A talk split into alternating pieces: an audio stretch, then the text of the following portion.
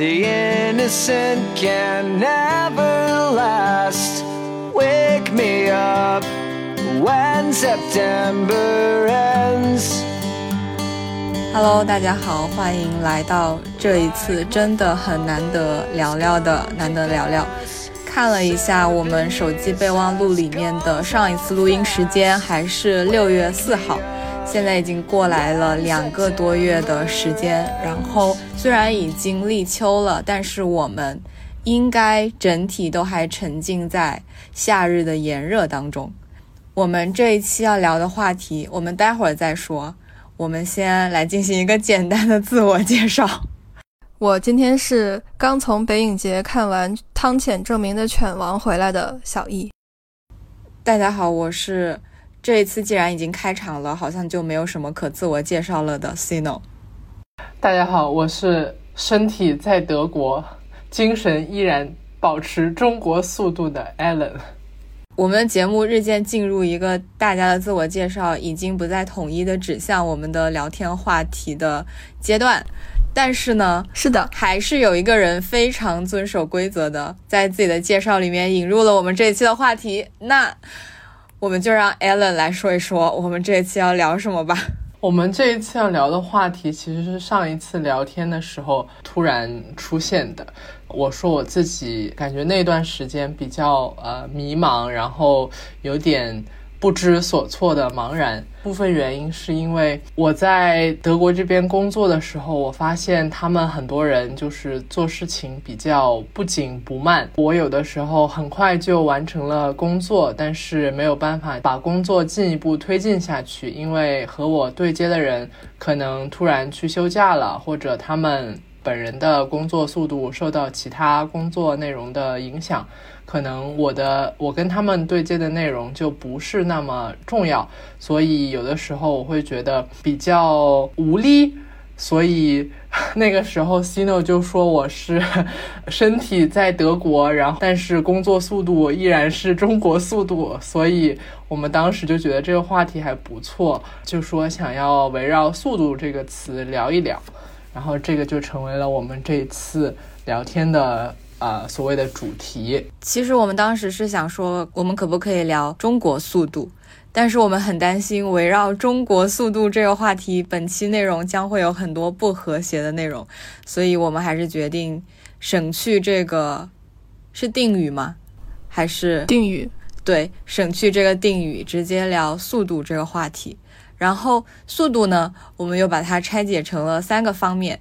括号，大家可以注意到我的语言系统里面多了一些奇奇怪怪的词，这就是工作带给我的一些负面影响。主要就是工作生活和感情，可能不一定会聊一些很具体的故事，但可能会围绕这个概念去聊一些我们自己的理解和观点，或者是比较抽象的一些看法吧。那 Allen 刚刚其实说到的是工作这个方面，就他在德国的这个工作。环境里面有感觉到说自己身体上的那个所谓的中国速度，好像跟身边的同事有一种没有办法匹配上的感觉，或者说只是在七八月份这个度假的季节里面会有这样的一种感觉。然后我们是想说，我们可以先聊一聊工作这个场景里面的速度，这个速度代表的是什么？会让我们想到一些什么样的行为或者什么样的？动作吧，那我就先提出一个问题吧，就是如果说到工作里面的速度，你们会想到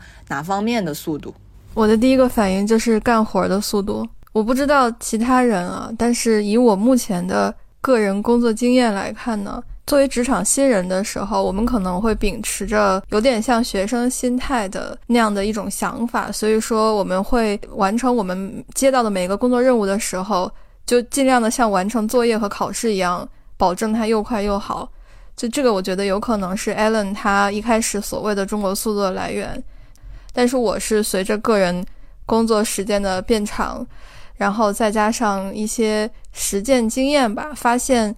起码在我现在的这个环境，你其实是不可以把事情干得太快的，或者说你可以把事情很快的干完，但是你不能让别人知道，因为他们知道了，他们就会给你安排更多的任务。所以就是，嗯。我现在的办法可能更多的就是我会按照我自己的速度做，但是比如说人家给我的 deadline 是周三，那我周一就做完了，剩下的两天我就可以安排一些其他的工作或者是一些其他的事情，但是我还是会周三才把这个东西交上去。嗯，就是你刚才说到速度，我第一反应就是这个。其实我觉得小易说的这个干活的速度，在人和人之间不匹配是一件很正常的事情。比如说，对我来说很重要的工作，可能放在别人那里就是一件既不重要也不紧急的事情。啊，他们可能有自己轻重缓急的安排，所以如果有一个明确的时间节点的话，那在那之前完成，我觉得就都是合理的。对，是这样的。但我刚才想说的点在于，如果你周一就把这个东西交给他了，然后他就会给你一个新的东西，然后这个东西有可能是就超出你工作范围之外的，或者怎样的，就是你本可以不做这件事儿，但人家的想法是，那好，反正既然你提前做完了，那你就做点别的吧。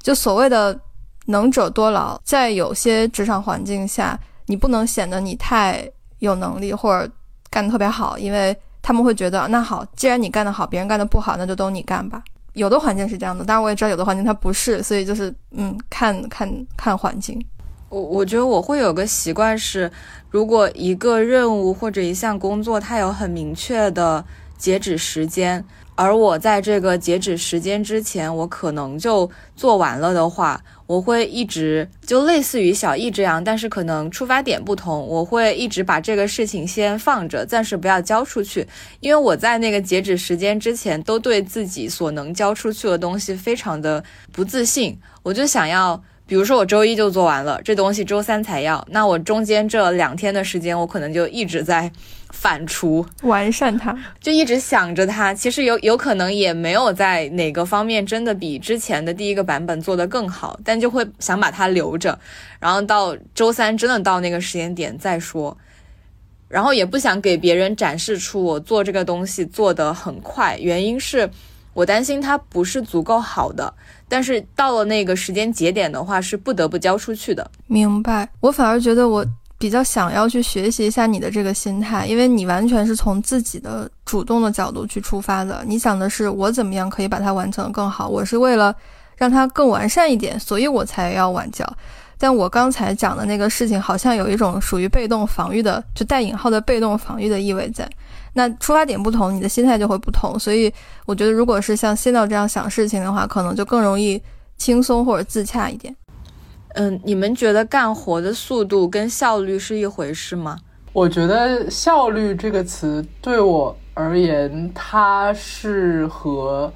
就是你完成的这个质量是相关的。可能我说我效率很高，意味着就是我的速度很好，然后完成的质量也不错。然后如果效率比较低，在我的理解看来，就是要么就是时间花的很长，要么就是我投入了一定的时间之后，这个产出它和我的预期有一定的偏离。我我会觉得速度跟速率还是就不不效率还是有差别的。既然艾伦已经说到了这个口误呢，我就来讲一个前两天看到的很好玩的事情，就是前两天看一个视频的时候吧，就是他说有一句话，原话是他做饭速度很快。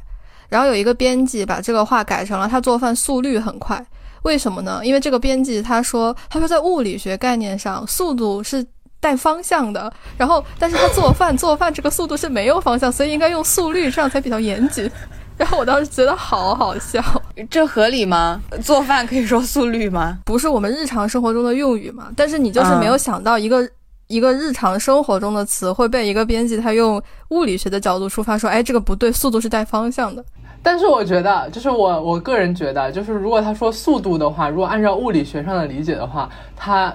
这个方向就是也许不是某个特定的方向，但也许是一个好的方向。就说我 我做饭肯定是往是往一个好的方向去做。对，可以这么理解。但是我我就会觉得，如果我们都把很多定义这么刻板的去看的话，就会发现我们日常生活中的很多词都没有办法用了。然后就比如说质量这个词。因为它又可以指 quality，然后它又可以指重量，所以你在这个时候你是怎么区分呢？就是很就会很麻烦。所以就是，嗯，日常生活中吧，如果非要搞学科概念的话，我觉得真的就是很好笑的一件事儿。我工作的质量很大。难以承受的工作之重，但是这么一想，假设啊，我只是基于刚刚小易说的这个有趣的事情，想到如果我们把生活当中的速度都带入一个方向的，是不是其实也可以成立？就像 Alan 刚刚说的，就是你做某件事情，它其实确实是就朝你的目标去发展的，它其实是隐含着某种方向性的。就它并不只是一个快慢的一个一个一个技术，我觉得你说的方向性，它更像是一种目的性。因为如果我们要应究物理学概念的话，方向应该是东南西北之类的。但是我们刚才说的，比如说向好啊什么之类的发展，它其实我觉得是质量上的，又是质量。比如说我希望它这样，但是它就有可能出现两个结果，一个是朝着我希望的方向去发展了，然后一个是没有朝着，就是它也有可能是一个相反的那个方向嘛。从这个角度上去理解的话，但是我觉得从从这里说的话，你说的方向还蛮蛮有意思的。我还是很认可，就 Cino 说的，就是我们做某件事情的时候，它是带有一定的方向性。当然，这里面肯定包含着我们的目的或者期待，或者就是我们希望它发展的一个，对一个方向。因为我会这么觉得，就是当你的心里面没有那个目的性，或者没有一个特定的方向和目标的时候，其实很难去谈速度。你说它快还是慢呢？就如果我们用快慢来形容速度的话，就是如果你没有一个确定的一个点你要去的话，你其实很难说我现在是快还是慢的，因为你就是在做可能是无规则运动嘛，那其实就无所谓速度。我会这么觉得，我不知道布朗运动有没有速度，可能也有吧。嗯，但是我想说，其实。那个方向也未必是，比如说好的方向或者是坏的方向。其实沿着时间的发展，它也是一个方向啊。比如说我们规定了这个事情它结束的时间节点，这个其实也是一个工作的朝向和工作的方向吧。我们把话题扯回来啊，就是说到这个工作当中的速度，你们刚刚说到的是干活的速度嘛？然后，其实我自己想到的是，就类似于一个非常小的点，就是回复信息的速度。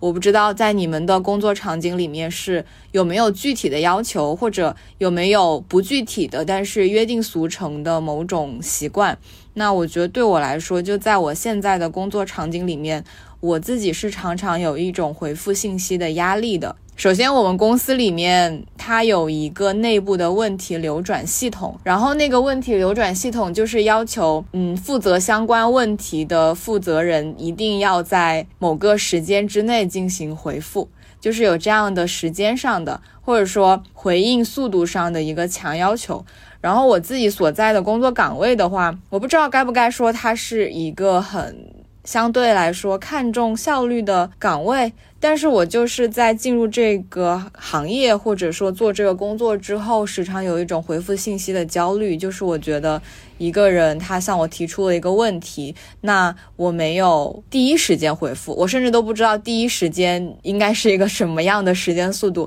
我没有及时的第一时间回复，我就会产生一种我好像。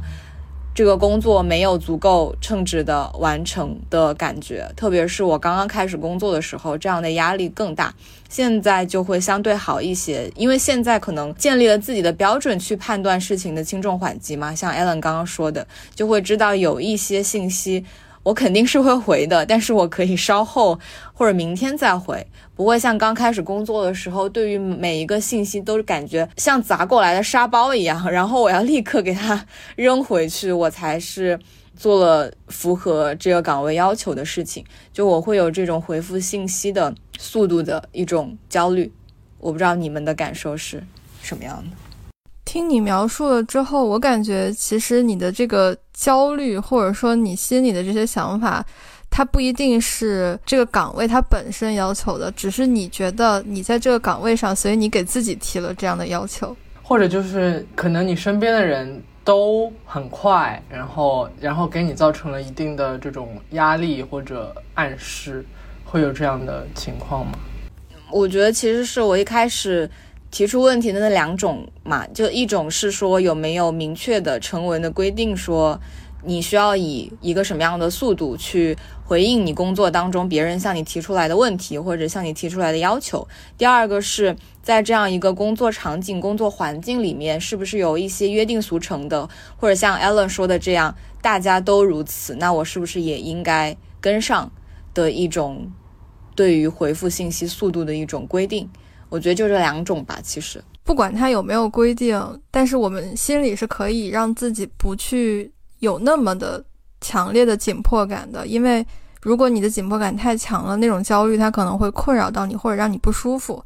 所以我想说的是，如果你自己觉得，就是你给自己暗示说，我其实不需要一定要做到，然后你可能焦虑的程度会小一点，这样的话反而。嗯，你在回复消息的时候压力也会没有那么大。我们的话其实会用邮件跟即时通讯软件两种方式。一般来说，如果谁写邮件给你，那你就可以就打引号的理所当然的晚点回复，就是不需要，比如说及时或者立刻，可能一天两天或者到一周两周。呃，都可以。但是如果比如说用那种即时通讯软件的话，那人家对方对你的期待可能就是想要你立刻解决一个什么问题。当然，这个立刻也不是说就是他发给我，我就要啊，比如说一秒之内或者两秒之内就要回答他，可能就是要在比如说今天之内啊，或者就是越快越好这样子的呃时间节点内，就是回复到对方。所以我觉得我们可能没有所谓的明文规定说，要呃以什么样的速度去回复呃某个人的消息或者某个人的要求，但是就是以这两种形式沟通的话，可能是一种在我工作的当中一种所谓的约定俗成的规则。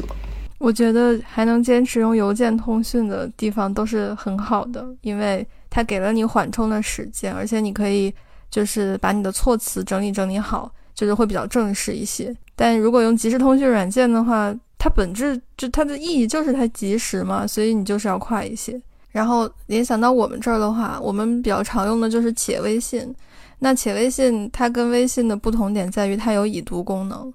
所以有的时候你不回复，但是别人知道你已读了，这个也会给你自己造成一一定的心理压力，因为你知道你一点开。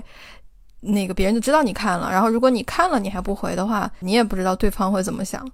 所以我以前也会像新闹一样有那种不回复的焦虑，就是如果我点开了，我就得赶紧回。但是后来呢，我就是时间长了，然后我在拼命的克制自己点开的冲动，所以现在有的时候就可以不去点开。就是当然前提是你知道这个工作，就他们找你这个事情不是很着急，所以你可以比如过一个小时、两个小时再去看。但如果你知道，比如说是马上通知你要开会啊，或者你领导找你干什么事情啊，你还是得赶紧回一下子，大概是这样。嗯，那在你们的工作场合里面有那种就非常临时的一些任务或者通知吗？就像小易刚刚说的，待会儿十五分钟之后来跟我开会，类似这种。一般没有十五分钟这么临时，他可能会提前半个小时说我们一会儿开个会，这样吧。在德国都要提前至少半天吧，给你发一个就是比如说 Teams 的链接，然后大家再接受什么就可以。一般不太会就是半个小时之内开会，然后谁丢一个链接过来，或者至少到我没有忙到这个程度，可能我老板有。嗯，明白。不过我们这种特别临时的开会也是比较少见的。一般会议这种东西都是提前约好的，因为他们要预定会议室之类的。而且开会其实对主题有一定的要求，就是如果当然就如果就是这个会议它本来已经确定好需要我临时加入是另一回事，但是如果就是他就没有主题，然后说我半个小时之内要开个会，那我会觉得很突然。嗯嗯，这是不是另外一个话题啊？好像跟速度有关，但是似乎应该又变成了。计划性和灵活性这样的话题，对我其实刚才也想说，就是我觉得我们聊速度就不可避免的要聊时间，就好像速度和时间是联系在一起的。速度不是和激情联系在一起吗？我也想说，就肯定有人会想到《速度与激情》，就不知道是谁。对不起，打断你，你继续。没有，就是你刚才说的这个什么灵活性之类的，我觉得它其实也是跟时间有关系啊。比如说我们约一个节点，比如多长时间之后开个会，那也是时间问题。但其实我一开始想到的速度和时间，是我觉得我们其实是通过时间流逝的速度去感知很多事情的。但是呢，这又是一个非常主观的东西。就是同样的一件事情，有不同的心态，你就会完全不同的感知，或者说同一件事儿，两个不同的人就会有完全不同的感受。但是说到这儿，我就就我就感觉我要把我们的话题从工作扯到生活上了。没有，我觉得我们可以自然的进入生活。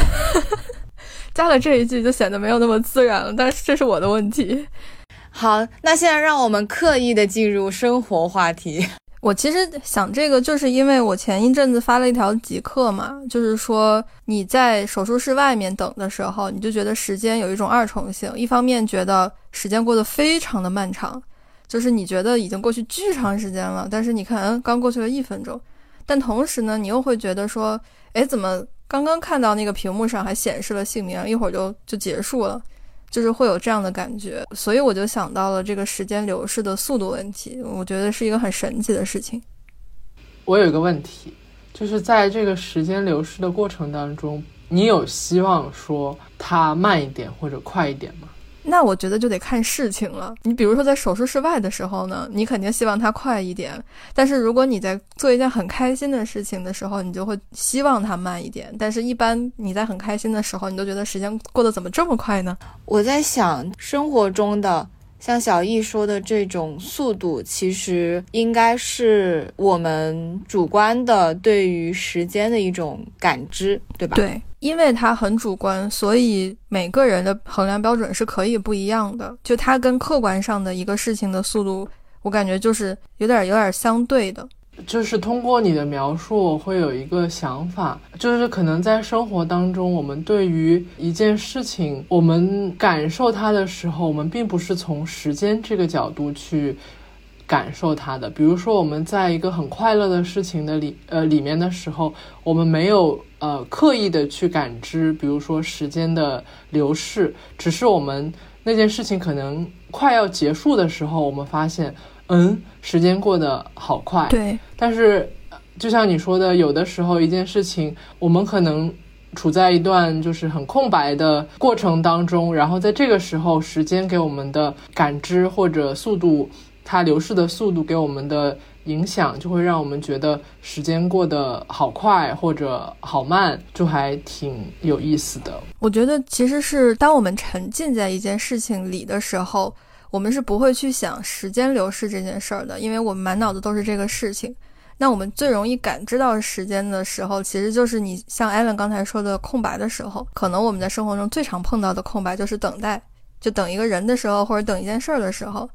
因为你脑子里有这件事儿，然后它悬而未决，所以可能你没有办法把你的心思放在其他的事情上，或者你没有办法专心的去做其他的事情。那在这个时候呢，你就更容易跟自己对话，然后你就会说啊，时间怎么过得这么慢啊之类的。就这个时候，我们会刻意的去想时间和速度这件这件事儿，然后会想他们两个的关系。所以时间过得很快的时候，我们会觉得。同样的一段时长很短，如果时间过得很慢，我们会觉得同一段同样的一段时长很长。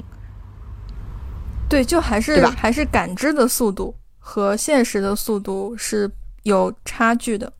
我我不知道，我突然想起，我不知道你们有没有听过一一个说法，就是就是为什么我们渐渐长大之后，觉得时间流逝的速度变快了。好像就是说，因为我们自己经历的生命时间变得越来越长，我们其实是在用一种对比的方式去感受时间。比如说，假设我今年三十岁了，然后一年的时间针对我自己的生命经历就是三十分之一，它对于我来说就是更小的一段，所以我会觉得它越来越快。那我如果是五岁的时候，一年的时间对我来说就是五分之一这样的。五分之一的占比是非常非常大的，我会觉得一年的时间特别长，发生了很多事情，嗯，会越越长大越觉得时间过得越来越快，然后同样的一个时间段里面，也许给我们留下的记忆和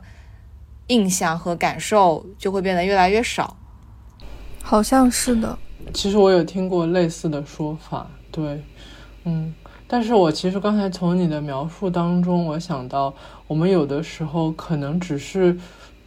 主观的在选择一些记忆，比如说你等车等了五十分钟的当下，你觉得这五十分钟过得好慢，但是可能过了。一周、一个月之后，你就完全不记得当时那种就是觉得过得好慢的感觉，反而你会觉得之前的某一段时间，就比如说一年之前的一段快乐的时光过得很快，它离我好遥远。这种，嗯，我不知道。首先，我觉得就是 Allen 说的这个，它更多的还是就是重点在于我们对时间流逝的感知上。然后，其次是你刚才说的这个，让我想到我的心理咨询师，他曾经跟我说过，他说我们我们会往往会忘掉我们经历的事情，而记住那件事情带来的情绪。所以说，就是当你回想起某件快乐的事的时候，就像 Allen 刚才说的，你很难去想起快乐这个感受。其实，因为因为好像我们总是能够比较容易去记得难受和痛苦的。感觉，然后很很容易就是让快乐的这个东西就溜走了。在这个同时呢，你又不太能够想起带给你快乐的事情，或者说，即使你能大概想起那个事情的轮廓，但是同样的那个快乐的感觉会离我们很远，所以你就会有一种好像那个事情已经过去很久了的感觉。就你，其实你刚才你咨询师说的那句话，我之前在培训的时候也听到过类似的描述，就是。一个人，他你可能忘记了你跟这个人做过什么，但是你不会忘记他带给你的感觉，你身处其中的情绪。对，我觉得是这样的。但是，这个已经跟速度没有关系。是的，是的，是的，我们可以不展开说。我有一个问题：当你们在描述时间给自己的感受的时候，你们想象中的自己是静止的还是动态的？我好像就从来没有想过静止和动态这个问题，因为那个时候脑海里并没有一个自我的形象。但是你你感觉到的一个环境的变化，或者说你能具象的看到时间变成一个具体的东西，还是说人在？变化和流动，或者是一个什么样的场景？就是你们对于时间流逝和它快慢的这个感受，它有没有一个具体的画面？然后这个画面是什么样的？然后像小易刚刚说的，里面可能没有你自己，嗯，但是有没有一个没有你自己的一个画面？就是刚才新道在说这段的时候，脑海里浮现出了一个场景，因为我想到曾经看过一句话是。我的身体有风穿过，对吧？（括号这个是某个同学的签名，然后我就不说了，对吧？这个这个这就可以剪掉。重点是，呃，我每次看到这句话的时候，我脑海里都会出现一个场景，就是我是一个透明人，然后风就是从我的身体里穿过去，我好像能够看到风刮过去的样子和形状，就是那种一条一条的。我也不知道为什么是一条一条的。所以刚才在仙道说这个的时候，我脑海里出现了同样的场景，就。感觉时间就像风一样，一个透明的我站在原地，然后他们就一下一下的穿过去，那样子有点像看着地铁飞驰而去，然后周边的落叶被带起来，但是你还停留在原地，而且你是透明的，就这种感觉。这里插入一句歌词，说算了，不插入了。Allen 先插入，为什么不插入？快快插入！插入一，已经剪切好了，为什么不粘贴？哦，插入，笑死！好，这里粘贴一句歌词，就是“爱你的每个瞬间，像飞驰而过的地铁。”哦，其实你刚才提出这个问题的时候，我脑海里的画面就是那种坐着什么宇宙飞船，然后咻的一下就到了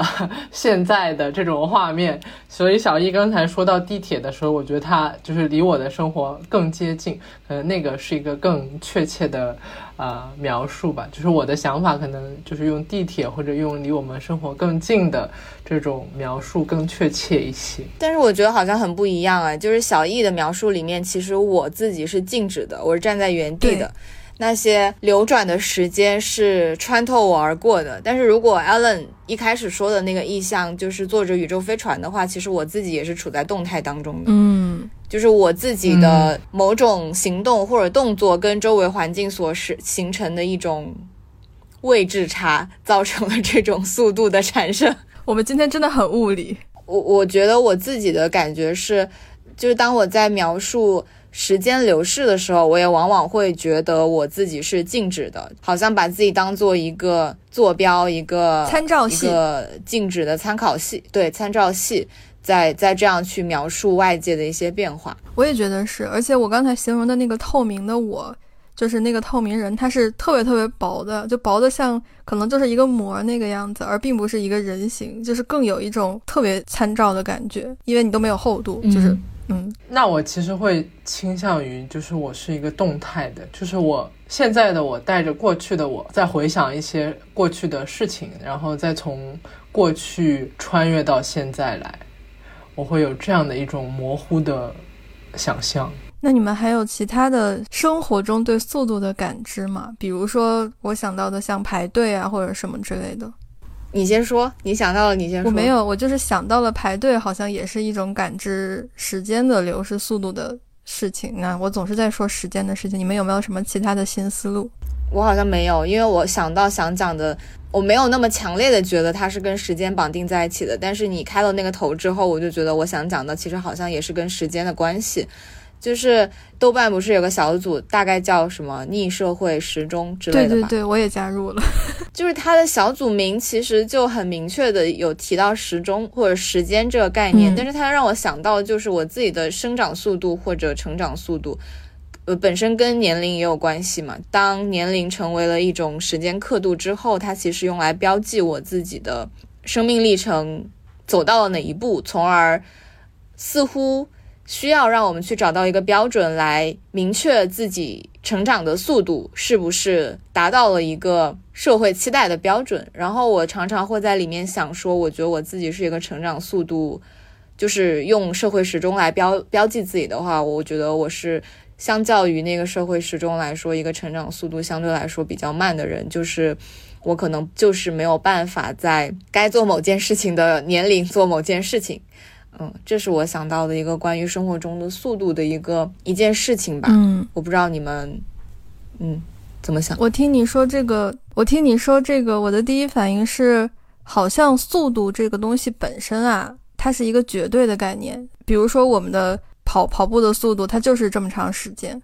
但是当我们什么时候会有对速度快或者慢的感知呢？它一切都源于比较。就是如果这个速度只是我们自己的。那它就是我们自己的。可是只要我们去跟别人比，不管是跟一个真正的人比，还是跟这个社会比，就所谓的这个社会时钟，都是我们在拿自己和外界去比较，所以我们才会有这样的对自己的感知，然后别人也会对我们进行相应的评价。所谓逆社会时钟的本质，就是他们活得跟好像社会所谓的带引号的一般或正常的人。是有一点点不一样的，或者说，起码他们在某个年龄的时候该干某件事儿，他不一定完全做到了。嗯，其实你提到的这个更多的是一个，嗯，从社会的呃角度，或者是从一个精神层面的角度来考量一个人的，比如说成长速度。然后，其实我会想到的是，我们在说一个人生长或者成长的时候，他其实也也有。就是真的，就是身体层面上的一个一个理解。就比如说，我们说小孩子生长或者成长的速度很快，但是我们好像到达了一定的年龄之后，我们就不再呃用就是所谓的成长速度去描述一个人，我们可能就开始用说他衰老的速度和他就是老去的速度这样子来说一个人。我会觉得在这个时候。呃，这其实也是生活当中，呃，速度的一个角度。嗯，我会反而觉得说，我们这样去说速度的时候，它好像带有更加明确的方向性了，对吧？对。就在某个年龄之前，我们说这个人成长；然后在某个年龄之后，我们会说他衰老。就是他真的是带有某某种方向的去形容一种人的变化，或者不只是人的变化吧？是的，而且我觉得这其实也是比较的一个层面，就是。比如说，我们说一个人他过了三十，他就是什么中青年还是什么之类的，就是你是拿一个所谓的约定俗成的标尺往每个人身上套，就它还是一个比较的过程，然后比较会让你感知到你的速度前面会加上一堆的定语，要不然它只是它的速度而已。我突然想到，好像是蛮久以前的随机波动，还是哪一个播客节目有，嗯，做过的一期的标题有说到说年龄就是自我跟时间的关系，然后我会想到说，其实就是这个自我跟时间的关系，它最终凝结出来的是一个更个人化的或者私人化的所谓的成长速度吧，就是。嗯，当我们不去跟外界或者其他人比较的时候，我们应该就是说理应吧，去找到一个就是更适合自己的一个去走向自己的人生目标的一个一个一个一个速度。然后，嗯，虽然那句话里面是说这个东西就是年龄，但是我反而觉得好像就里面也。包含着我们今天所说的这种，嗯，自我跟时间的关系吧，就是我们今天所说的这种所谓的成长速度。我感觉，嗯，其实就是，嗯，那句标题里面所说的这个年龄，那年龄好像更像是一种刻度。然后我会觉，我会更觉得说，我们今天所说的这个人生速度或者生活速度，似乎是一个更，我觉得更贴切的一个概念。嗯，然后刚刚小易有说到。其实我们会通过比较去得到一种快和慢的感知嘛，嗯，就是对于速度的形容，其实除了快和慢，还有其他的形容吗？日常中的形容应该就是快和慢，对吧？那现在我们进入一个突然引入的话题，那如果说到快的话，你们首先会想到什么？我不知道，我觉得我今天就跟时间干上了，就是我刚才第一反应是。我什么时候觉得时间流逝的速度特别快呢？就是我每天早上，那个赶着上班打卡的时候，你就会觉得这一分钟怎么过得这么快呀？如果我这一分钟过去了，我就打到卡了，但我现在迟到了。Ellen 呢？其实我会想到开车，哎。嗯，或者坐车 的时候，我觉得它开的好快。但是就是我自己开车的时候，我会觉得，呃，在高速公路上开过一段时间，然后你回到城市里的时候，你会觉得明显感觉之前开的三十跟现在开的三十是完全不一样的感受。是的，就是你会觉得它突然变得好慢好慢。然后这个是我就是提到快。会先想到的，因为它周围的参照物是不一样的。就是我们在高速上，它就只有那个路边上的那个栏杆，但是你在城市里的时候，它什么都有，就是所以它会给你完全不一样的感受。对，会有行人，所以是在城市当中开，比如说三十公里每小时的时候，会觉得比高速上慢很多吗？快。不是我的意思是说，就比如说我一开始在城市里开，它给我的是一种速度感知，可能这个速度我我感受到的是三十，然后这个时候我上了高速，可能开了一个小时，当我再次回到城市当中的时候，我对这个三十的感知可能只有一开始开的时候的十五或者二十这样子，我会明显感觉它比之前要慢。嗯嗯，就是它是一个。嗯，它是一个相对的一个一个感觉，就是我经历了很快的一段时间之后，我再去开三十的时候，我会觉得它它的对比很强烈，明白了。然后它会让我觉得很慢。嗯，我想提供一个新角度，就是开车，对，就是除了艾伦说的这个，因为我也非常感同身受。另外就是，你同样是开四十，你在呃不能说四十，同样是开六十。你在高速公路上开六十，跟你在城市道路上开六十感觉完全不一样。你在高速公路上的时候，你就觉得开得好慢；但是你在城市道路上开六十，你就有一种自己在飙车的感觉，就是就是觉得很快，但实际上是一样的。这个可能是艾伦刚才说的那个的另外一个角度。所以就是说，我们不只对时间的流逝感受是非常主观的，我们对真正的恒定的速度的感受。也是会有差异和很主观的，是的，包括你们的感受就很不一样。对，我觉得本质上是因为参照系不同。对，我觉得会有对比之后，就会就是你会感觉某个更强烈之类的。嗯嗯，而且确实，同样是比如说吧，六十公里每小时的时速，当你真的你经历过非常高速度的飙车之后，你再去开六十，可能就会真的觉得挺慢的。但是如果你没有经历一个更高的，速度阈值，可能就会觉得六十挺快的。对，就这个也其实也是对比得来的。而且就很神奇，你在城市道路上开六十，你觉得超快；但是你在，比如说你在高速公路上开到一百了，你也觉得就还好。你们最近都经常开车吗？开啊！没有没有没有，我开啊！开呀、嗯，开好，这是《速度与激情》，这是真的《速度与激情》的段落。是的，那那我来说说我我我想到的快吧，就是说到快，我想到的就是 高铁。中国速度，对，我们现在又点题回到了中国速度的环节，就是其实我不是说我真的对于这个所谓的中国速度有什么很深刻的认同或者深刻的感知，因为它确实是媒体里面经常去宣传的一个特色吧。然后我就会想说，比如中国的高铁可能最高时速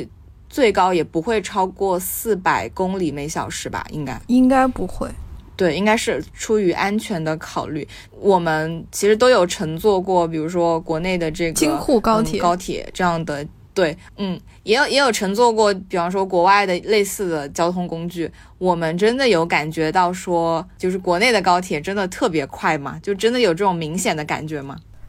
我是觉得挺神奇的，因为有的时候你看那个屏幕上写着现在的列车时速是三百五十公里每小时，可是你看窗外，你就觉得其实那些农田过去的速度也没有那么快啊，你就是体感上没觉得自己就是坐着这么快的火车，但是实际上它又是这样的，就它会给我一种很割裂的感觉，或者说我会怀疑说我自己的感官系统是不是出了什么问题。会有，我会觉得差别就是在德国跟在中国坐高铁，就是速度给我的感知差别不明显。然后我想了一下，这个原因就是我对于比如说两百公里每小时和三百五十公里每小时，我对他们缺乏一定的想象，就是我不知道它应该是多快，它可以是多快，所以呢。嗯，它给我的就是这种感觉没有明显的差别，就是我对就是某个值以上的速度没有想象了，所以就是或者我不知道应该想象什么，嗯，就会让我觉得这个差别不是很明显。嗯，我我觉得可能还会还有一个类似于比例尺的一个不同，就是呃，因为确实从实际情况上来看，中国的面积和两地之间的距离确实会远一些。那我觉得体感来说，就是我从 A 地到 B 地得坐很长时间的。高铁或者火车，那在德国的这个面积范围之内，其实我也会觉得说，我从 A 地到 B 地大概就是要坐这么长时间的一个火车，然后我就会觉得这个时间似乎也差不多，但是其实这两个区域的那个面积相比起来是挺大的，然后我们其实。我会觉得说，我还是用时间去感受感受这个速度，所以我才会觉得好像差不多。我我对于那个两地之间真正的距离，或者说交通工具真正的时速是没有任何感知的，我还是用时间去感受。对，而且也是呃看参照系。对对对就这个时候时间变成了我们的参照系，然后我们在车上的时候，两边飞驰而过的那些东西又变成了我们的参照系。嗯，所以我们除了通过时间，还有什么办法可以让我们感受速度吗？是不是只有通过时间？或者就是通过对比啊，就是比如说我们坐在一辆车上，然后嗯我们的车连续超过了好几个其他的车，这个时候你就知道，嗯，我们的车比他们的快。嗯所以速度是一个我们感受它的方式有限。对，所以我我就是会觉得，只有通过对比，我们才能够感受到它，因为本身它是客观存在的。但是你怎么知道它的客观存在本身对我们来说的意义或者说价值是什么呢？可能你就对比就感觉到它快还是慢了。因为如果你只说我开车开四十，你不知道。但是你路过了一个开五十的车，又路过了一个开三十的车，就是你会给它建立一个更立体的感受。而且你这么一说，会让我觉得一些跟速度有关的竞技体育，它所用的衡量标准就是对比和时间，嗯，就是相同的距离，然后使用的时间更短，那它就是速度更快。所以我觉得快和慢这些形容词，它都是通过对比才出来的，不然，比如说这个速度，它只是一个数值而已。呃，回到刚刚那个问题的镜像问题，那如果说到慢，你们会想到什么？我想到从前慢，但是其实我们如果硬要说的话，从前慢也是也是对比啊，是我们把现在跟从前进行对比，说从前的什么车马邮件都慢，那是以我们现在的视角去看当时啊，人家可能当时觉得可快了。比如说那个时候觉得坐个一天一夜的绿皮火车到哪哪哪儿都已经是很快的速度了，但对现在来说，一天一夜那太漫长了。那个时候，从前慢的那个时候可不是是绿皮火车的时代吗？更往前，我不知道还要再往前，可能是骑马的时代吗？我不知道。人家的车马邮件，对，嗯，对。拉回来，如果让我说，我感觉到慢的时刻，那可能就是等待的时候，等人的时候，你就会觉得十五分钟都过得好慢啊，或者就是工作的时候，对我就想说 八个小时过可慢了，想下班的时候，我刚想说，就是工作无聊的时候。我的联想是比较比较随意的，就可能可能不是那种很具体感受的。我我我我想到慢的时候，想到的是这几年非常流行的所谓的慢综艺，会觉得说这些综艺节目他们会主打一种所谓的慢生活的概念，然后我就想说，到底什么才是慢生活？就是慢生活是是不是就是指同样的一段时间里面我们做的事情？越少越好，那就叫慢生活吗？我不知道你们怎么理解。我觉得这个也是一个相对概念吧，就是一般的所谓慢生活，不都是回归田园吗？那为什么要回归田园呢？是为了跟城市生活做对比，因为城市生活好像大家都是掐着表的，比如说你几点要到公司，然后呢，你可能午休的时间就是几点到几点，所以你比如说留给你吃饭的时间就这么短，因为你接下来有可能想午觉。可是，如果是慢生活的话，比如说我早上慢慢悠悠的起来，然后去田里采个菜呀，回来洗一洗再现做，可能我吃上早饭就已经十点了。就是它没有一个明确的时间限制，你可以在这段时间里自由的安排，因为它本身是一种很放松、很舒展的状态，所以它自然会比我们在城市生活里上发条一样的慢。上发条一样的生活要慢一些，所以慢生活有点像是一种淡忘所谓的时间刻度和时间概念的一种生活。但是我其实会觉得它是一种伪概念，我不知道该不该这么说，就是因为我觉得我真正理解当中的所谓的田园生活，其实没有那么的轻松和所谓的悠然自在。其实是的，其实也有很多必须要做的事情和必须遵守的时间刻度，其实反而是辛苦的。就是我觉得这种概念，可能也只是 就城市里面的人去想象、幻想出来的。对，嗯，对，其实我对慢生活的理解不是所谓的城市生活或者，呃，田园生活的这样的区别，而是我会觉得没有太多压力的生活对我来说就是一种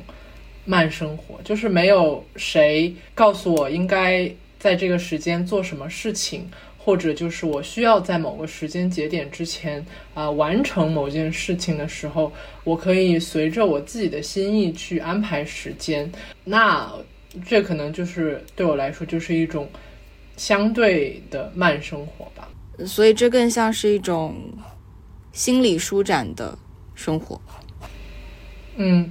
慢生活也未必意味着轻松。就像你说的，可能在。田园生活当中也有很繁重的体力劳动，但是我觉得如果就是没有特别大的压力，就是说我今年要完成多少收成，我可以就是慢慢悠悠的，呃，没有太多压力的去做这些农活的时候，那它可能就是我理解的慢生活。就是慢生活不意味着体力上的轻松，但是可能是一种心灵或者精神上的呃放松。对，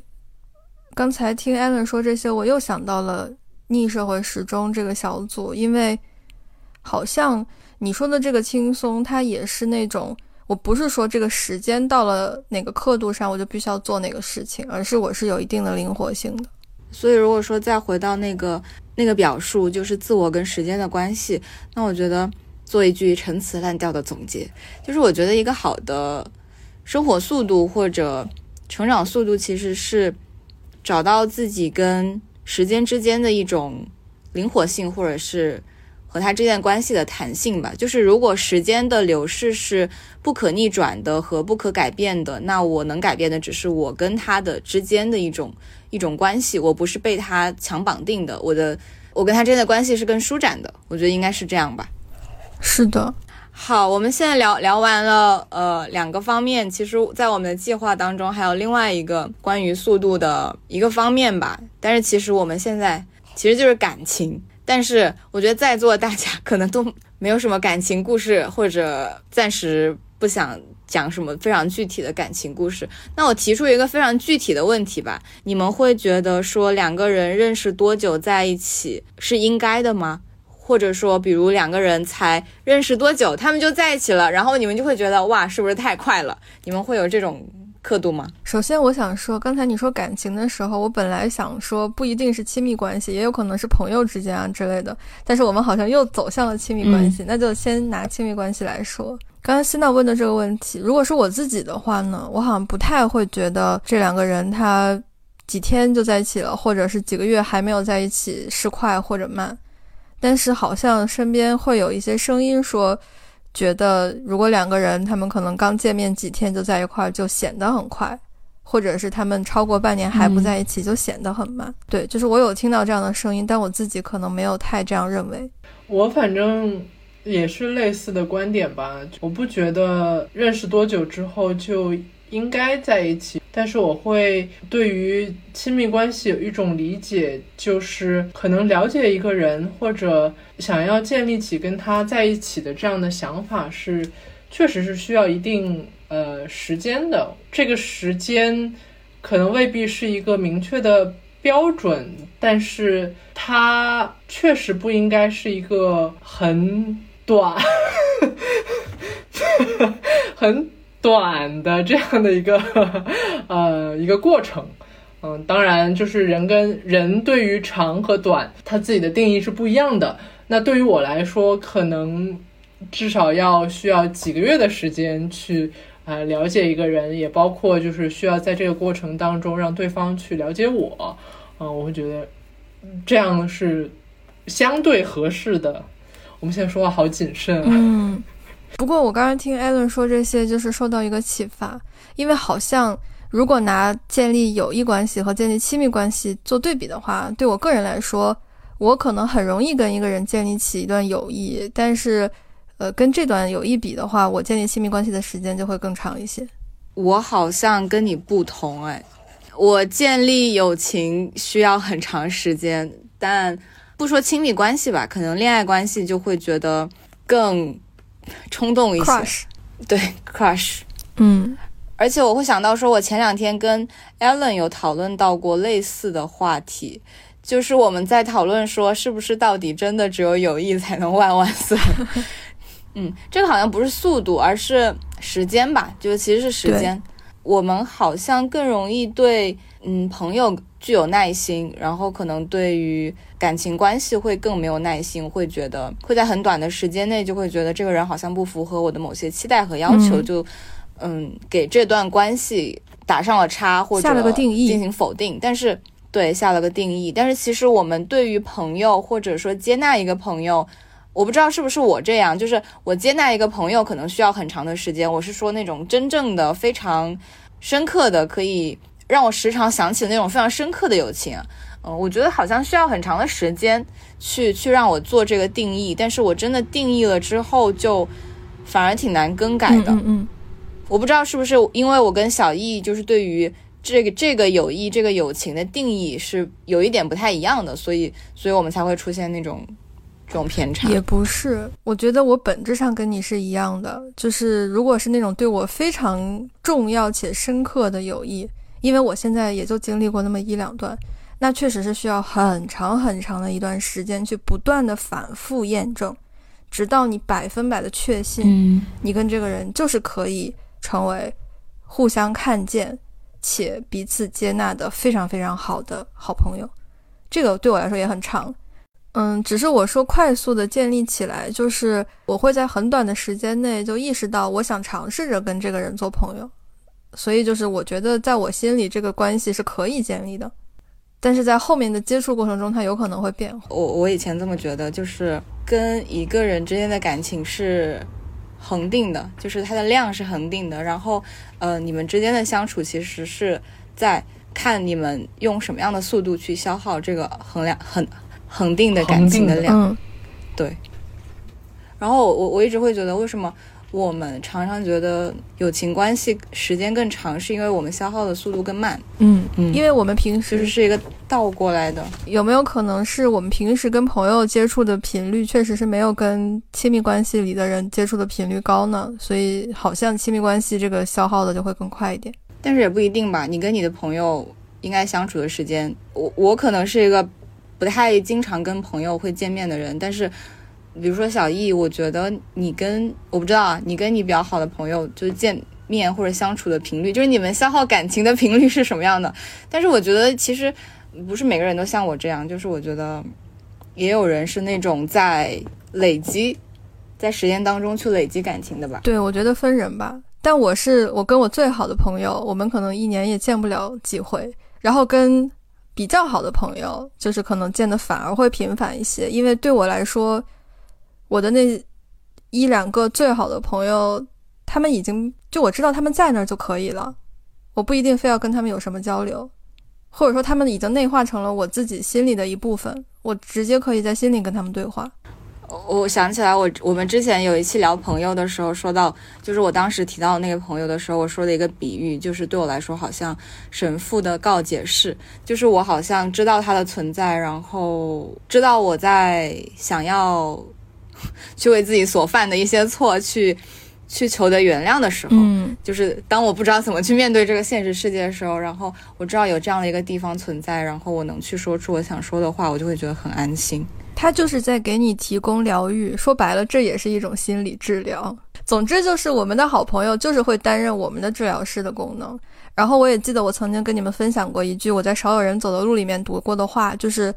一切好的关系本质上其实都是互相的心理治疗关系。我现在还蛮相信这句话的，因为心理治疗的本质，嗯，就是让我们知道说，在我们都无法接纳我们自己的时候，我们发现居然还有一个人比我们更接纳我们自己。就像你刚才说的那个告解的那个朋友，就是你觉得这个事情你做的不好不对，你觉得你犯了错，但实际上他觉得其实没有关系啊，他是接纳你的，他还是你的朋友。但我觉得他跟我不是这样的关系，就是他不是接纳我，他是无所谓，就是无所谓，其实也是一种接纳，就是起码他没有给你任何的负面评价，这其实非常非常重要。是一种不带感情的，就好像是好像真就真的是那种宗教性质的一种关系，就是他，我觉得他对我没有什么感情。但是你需要这个人在场，他走出，他走出告解是跟你说 it will pass。对不起，对不起。对，但是就是我我想说的是，只要是有一个人他在那儿，他本身就他的存在本身就是给你带来一种疗愈，那就够了。我觉得这就特别好。扯远了，那我简单的总结一下，就是怎么总结？那就不总结了，我们就跟大家说再见吧。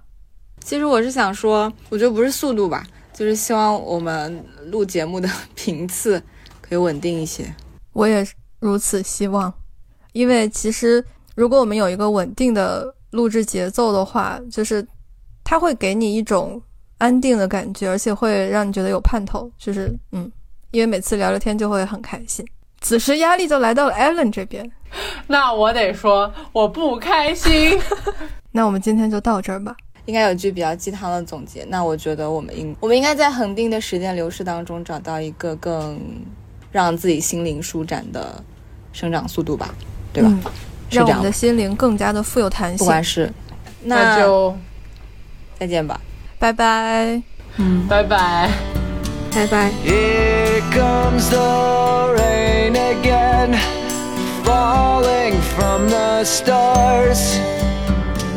Drenched in my pain again, becoming who As my memory rests, but never forgets what I lost. Wake me up when September ends.